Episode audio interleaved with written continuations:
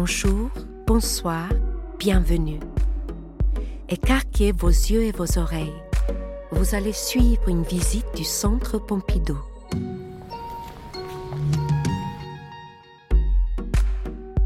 Ce podcast accompagne l'exposition James Coleman, située en Galerie 3 au Centre Pompidou.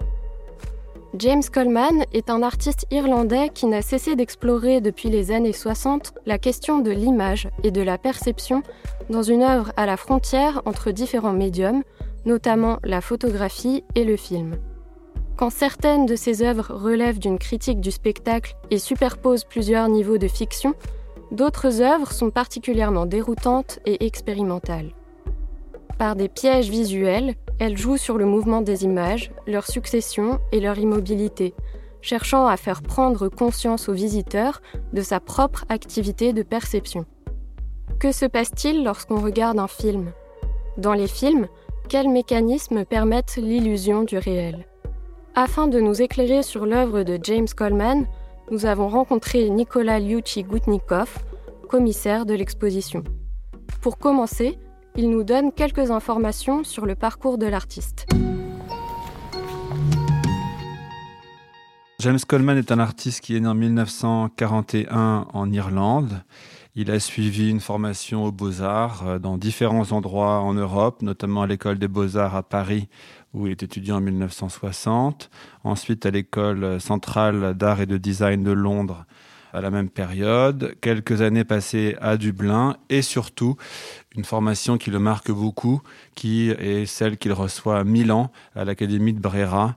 Il va rester de nombreuses années à Milan jusqu'au début des années 80 et c'est à Milan qu'il va découvrir notamment l'arte povera, qui va avoir une influence euh, très importante dans son travail. C'est à Milan aussi qu'il va commencer à réaliser ses premières euh, œuvres importantes. Donc c'est vraiment dans cette ville que se forme en quelque sorte tout l'univers euh, esthétique et toute cette pratique artistique de James Coleman. Il va ensuite retourner vivre dans son pays, en Irlande, et puis aujourd'hui il vit entre Dublin et Paris. Ce qu'on peut dire aussi sur son parcours, c'est que c'est un artiste qui euh, va connaître euh, une très grande reconnaissance dans les années 90, notamment euh, en exposant plusieurs fois à Documenta. Et donc Coleman participe à pas moins de trois Documenta, ce qui est assez rare pour un artiste. La Documenta est un rendez-vous majeur de l'art contemporain qui a lieu tous les cinq ans en Allemagne, à Kassel, et fait le bilan de la création contemporaine. À chaque édition, un historien de l'art est invité à donner sa vision de l'art contemporain international. Si James Coleman participe à trois documenta, cela signifie donc que son travail est remarqué par des personnalités différentes, mais aussi qu'il continue au fil des ans d'impressionner le monde de l'art.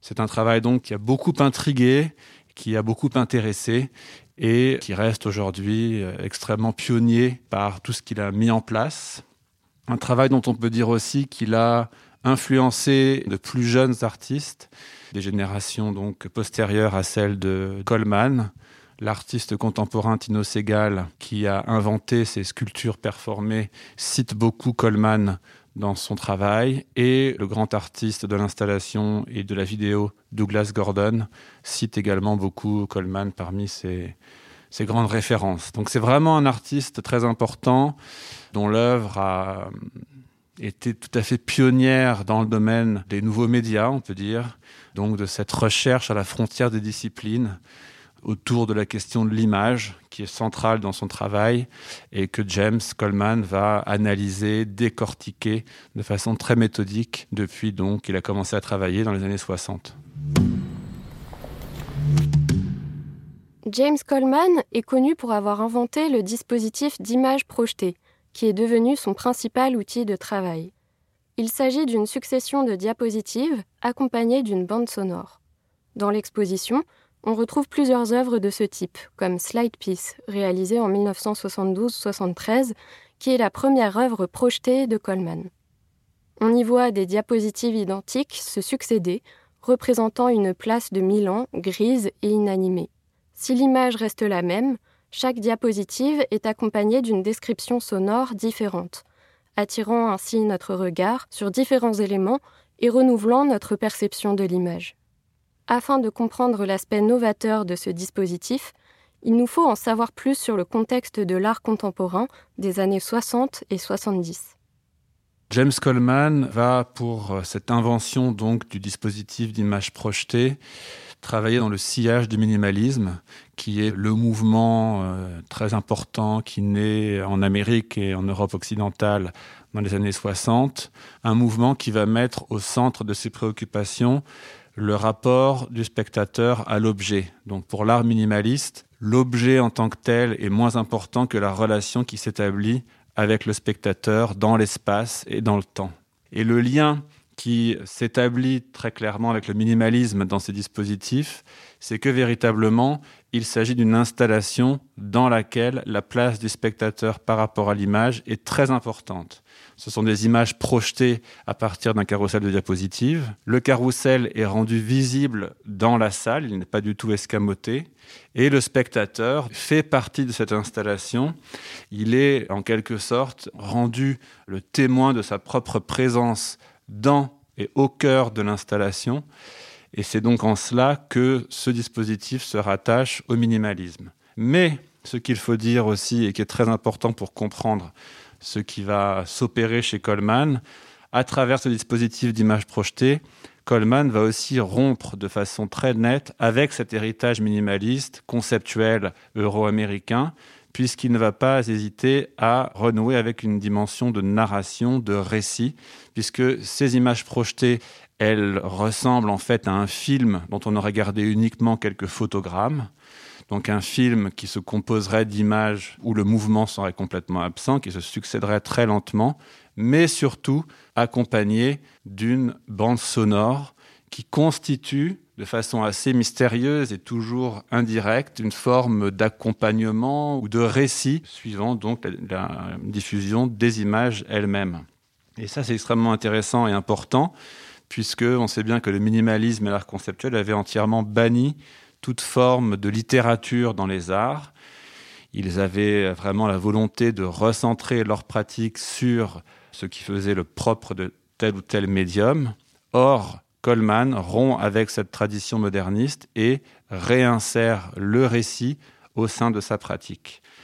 Il le réinsère d'une façon qui est elle-même extrêmement analytique, extrêmement critique. Il y a une forme de déconstruction extrêmement radicale du modèle filmique, notamment du point de vue de la rupture avec le mouvement simulé propre au cinéma, mais aussi la rupture avec cette absorption que le cinéma provoque par euh, l'effet de réel qu'il induit, les récits continus qu'il induit. Coleman déconstruit tout ça pour proposer quelque chose qui sollicite du spectateur une activité constante. Plutôt qu'être passif devant les images, Coleman impose au spectateur une forme d'activité. Il lui impose de reconstituer un récit, de reconstituer un mouvement qui euh, qui s'est absenté puisque les images sont discontinuées. Donc c'est vraiment cela que Coleman va essayer d'activer dans ses dispositifs d'image projetée. Si James Coleman fait du dispositif d'image projetée son médium de prédilection, il continue tout au long de sa carrière de s'intéresser aux nouvelles technologies filmiques et photographiques. Entre 1978 et 1980, il réalise l'installation vidéo So Different and Yet, œuvre à la dimension théâtrale dont les intrigues sont inspirées des romans de gare. Il met soigneusement en scène les acteurs et utilise alors de façon pionnière la vidéo numérique et le fond bleu, qui permet d'isoler les silhouettes des personnages pour insérer en fond des images filmées séparément. Dans les années 80, il obtient également une résidence au MIT List Visual Arts Center de Boston, le musée d'art contemporain de cet institut de recherche dédié à la science et à la technologie. Il en résulte, en 1989, l'œuvre Sharon, un dispositif d'image projetée présentant 14 histoires courtes qui interrogent le fonctionnement de l'image photographique. Par son usage à la pointe des différentes techniques filmiques et photographiques, James Coleman semble être en avance sur son temps. Alors comme on l'a dit, le point central, euh, focal même de l'œuvre de Coleman, c'est l'image et son fonctionnement. Coleman va s'intéresser de façon extrêmement précise et méthodique à la façon dont l'image fonctionne et dont, par conséquent, le spectateur l'aperçoit. Et donc, pour ce faire, il va travailler avec différents médiums dès les prémices. Ses premières œuvres sont des œuvres où il utilise le film, le film dans sa dimension la plus traditionnelle, 8 mm, 16 mm, argentique. Il va ensuite, euh, évidemment, avec le progrès et l'innovation technique, travailler aussi la vidéo, et puis euh, plus récemment, euh, toutes les formes d'images numériques euh, auxquelles il va accorder une importance croissante. Dans l'exposition, par exemple, une des œuvres les plus récentes de l'artiste, la plus récente même de l'artiste en exposition, s'appelle Still Life. C'est une nature morte de très grande dimension qui figure une plante dont on voit d'ailleurs les racines, une plante déracinée. C'est une plante de pavot, une sorte de coquelicot si l'on veut. Et Coleman aura, pour réaliser cette œuvre, photographié le pavot sorti de la terre. Et puis ensuite, il aura fait appel à des spécialistes pour l'animer en post-production. Grâce à la technologie, James Coleman joue ici de la traduction de Still Life en français, dont l'équivalent est nature morte, mais qu'on peut aussi traduire littéralement par vie immobile. Avec cette animation de l'image en post-production, James Coleman fait apparaître des mouvements à peine perceptibles et fait ainsi mentir la traduction française. Il y a vraiment chez Coleman l'idée d'accompagner l'innovation technologique pour développer son œuvre. Deux euh, principes extrêmement simples dans les années 60 qui sont ceux de ses early films, ses premiers films, où là, véritablement, il va créer des pièges optiques extrêmement simples à partir de films tout à fait traditionnels jusqu'à cette œuvre que je décrivais, donc Still Life, qui, elle, fait vraiment appel à des techniques euh, très en pointe pour essayer justement d'induire chez le spectateur, là encore, un doute sur ce qu'il voit et provoquer son activité. En l'occurrence, Still Life, donc l'œuvre que je décris, elle intrigue le spectateur parce que celui-ci croit y déceler des mouvements. Peut-être que les mouvements sont d'ailleurs réels. Coleman lui-même reste extrêmement invasif sur ce sujet. Mais justement, tout l'intérêt de cette œuvre qui paraît en mouvement lorsqu'on reste euh, longtemps devant elle, et d'ailleurs lorsqu'on s'absente et qu'on revient, on voit bien que le mouvement est advenu, mais il est tellement inframince que le spectateur, devant l'image, n'a pas le sentiment d'un mouvement très net. Donc c'est toujours cette idée d'interroger la perception, la cognition visuelle qui anime Coleman et c'est pour ça que le support technologique est pour lui extrêmement important par toutes les potentialités d'exploration qu'il offre. James Coleman s'intéresse aussi à la dimension du spectacle, notamment par sa production de tableaux vivants photographiques. Il met ainsi en scène des comédiens aux costumes et postures choisis pour les prendre en photo. Avec ce procédé, James Coleman fait appel à de nombreuses références, notamment le théâtre et la peinture classique. Pour rebondir sur cette question, la question du tableau, ce qui est très important, c'est de toujours avoir en tête que James Coleman s'intéresse beaucoup à l'histoire de la peinture. Et donc, cette euh, traversée qu'il fait du fonctionnement de l'image, il le fait à l'aune de ce qu'il a pu apprendre de l'histoire de la peinture et notamment de la peinture classique et de toute cette pensée autour du tableau qui s'est forgée notamment à l'époque classique. Et c'est donc des sortes de tableaux vivants photographiés que Coleman va proposer, notamment à travers ce dispositif d'image projetée. Des tableaux vivants, qu'est-ce que c'est? Ce sont des formes qui ont été inventées à l'époque classique justement, qui étaient souvent des formes propres au salon, notamment du XVIIIe siècle, où des comédiens venaient interpréter des tableaux de façon performée, on pourrait dire aujourd'hui, donc sous une forme plutôt euh, théâtrale. Et puis ensuite, cette forme, elle a évolué jusqu'à donner aujourd'hui lieu à différents types de performances contemporaines. Le tableau vivant, il est aussi très intéressant pour comprendre l'œuvre de Coleman, puisqu'on sait bien que la question même du tableau, elle a été centrale au XVIIIe siècle, notamment chez Diderot, comme un moyen d'analyser à la fois la peinture et à la fois le théâtre. Diderot, dans les salons qu'il a commentés au XVIIIe siècle, établit des parallèles très intéressants du point de vue du jugement esthétique entre le tableau pictural et le tableau théâtral. Et la façon dont il juge un tableau peint est très proche de la façon dont il juge la qualité d'une pièce. Autrement dit, des expressions qui doivent être euh, significatives, euh, expressives, une gestuelle euh, contrôlée. Et donc, Coleman reprend en quelque sorte, à quelques siècles de distance, cette tradition qui a été complètement mise de côté par le modernisme, en justement proposant des œuvres qui réfèrent à la fois à la tradition picturale, mais aussi et très clairement au théâtre. Dans ses œuvres, James Coleman mêle des références culturelles très éclectiques, allant de la culture populaire à la culture légitime.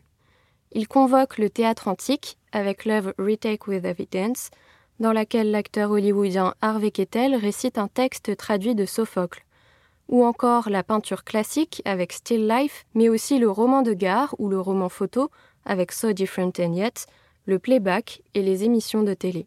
Si l'artiste évoque toutes ces références, c'est pour les mettre à distance, les distordre.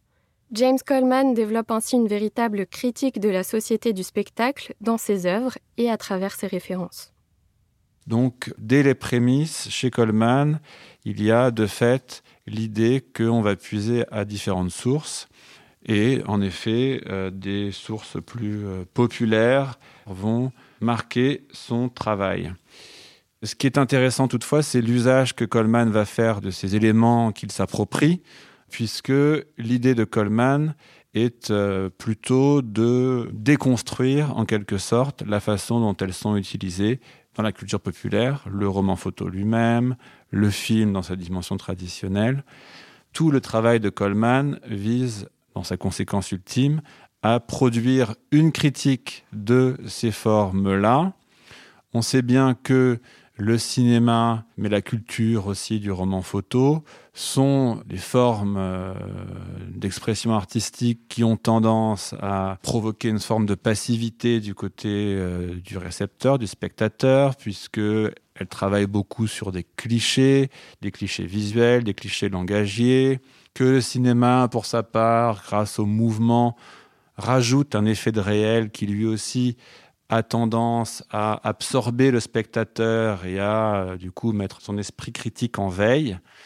Et ce que Coleman va euh, vouloir faire, c'est justement d'essayer de sortir le spectateur de cette absorption en déconstruisant ses modèles. Donc il va recycler les clichés, euh, notamment du roman photo, pour euh, justement que le spectateur puisse euh, les retrouver et en même temps prendre conscience de leur nature. Donc vraiment, son travail vise à sortir des éléments de leur contexte pour que le spectateur prenne conscience de sa place de spectateur et reprenne un rôle actif dans la perception des images.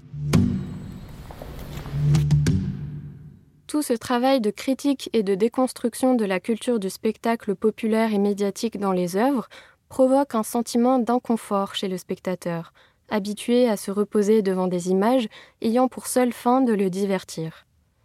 À l'opposé de cette culture du divertissement, James Coleman implique le spectateur dans ses installations et le force à s'interroger sur son regard, sur la façon dont il voit les images, mais aussi sur la façon dont les images lui sont présentées on peut distinguer deux directions dans son travail. D'une part, des œuvres qui font appel au récit, à la mise en scène de personnages et à la narration, comme les dispositifs d'images projetées accompagnés d'une bande sonore dont on a parlé précédemment. Mais il produit aussi des œuvres qui refusent catégoriquement toute forme de récit, qui sont très expérimentales et ressemblent presque à des expériences scientifiques. C'est précisément dans ces œuvres, dont nous parle maintenant Nicolas Lyuchi-Goutnikov, que James Coleman développe une réflexion sur la perception de l'image.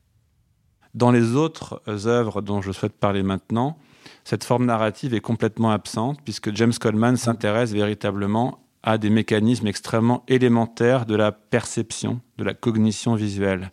Et ça donne donc des œuvres qui peuvent sembler déroutantes puisque leur objet, c'est justement de nous faire prendre conscience d'éléments tout à fait élémentaires de notre cognition. Donc, pour donner quelques exemples, Early Films, un des premiers films de Coleman, où l'on voit dans un champ avec des herbes qui ondulent très fortement, un faisan complètement immobile. Et donc là, le spectateur est devant ce film, il se demande si le faisant est dans la position d'immobilité propre aux proies. Vous savez que le faisant devant un chasseur s'immobilise pour euh, imiter euh, la mort, ou bien s'il s'agit d'un faisant empaillé. Et donc, encore une fois, euh, le spectateur n'a pas la réponse. Finalement, on se doute bien que le faisant est plutôt empaillé qu'en position de catatonie. L'idée, là encore, c'est d'interroger, à travers des mécanismes extrêmement simples, ce qu'on voit et de faire comprendre aussi comment est-ce qu'on voit les choses? Ces œuvres à l'aspect très élémentaire peuvent nous procurer un sentiment d'inconfort, une sensation déroutante.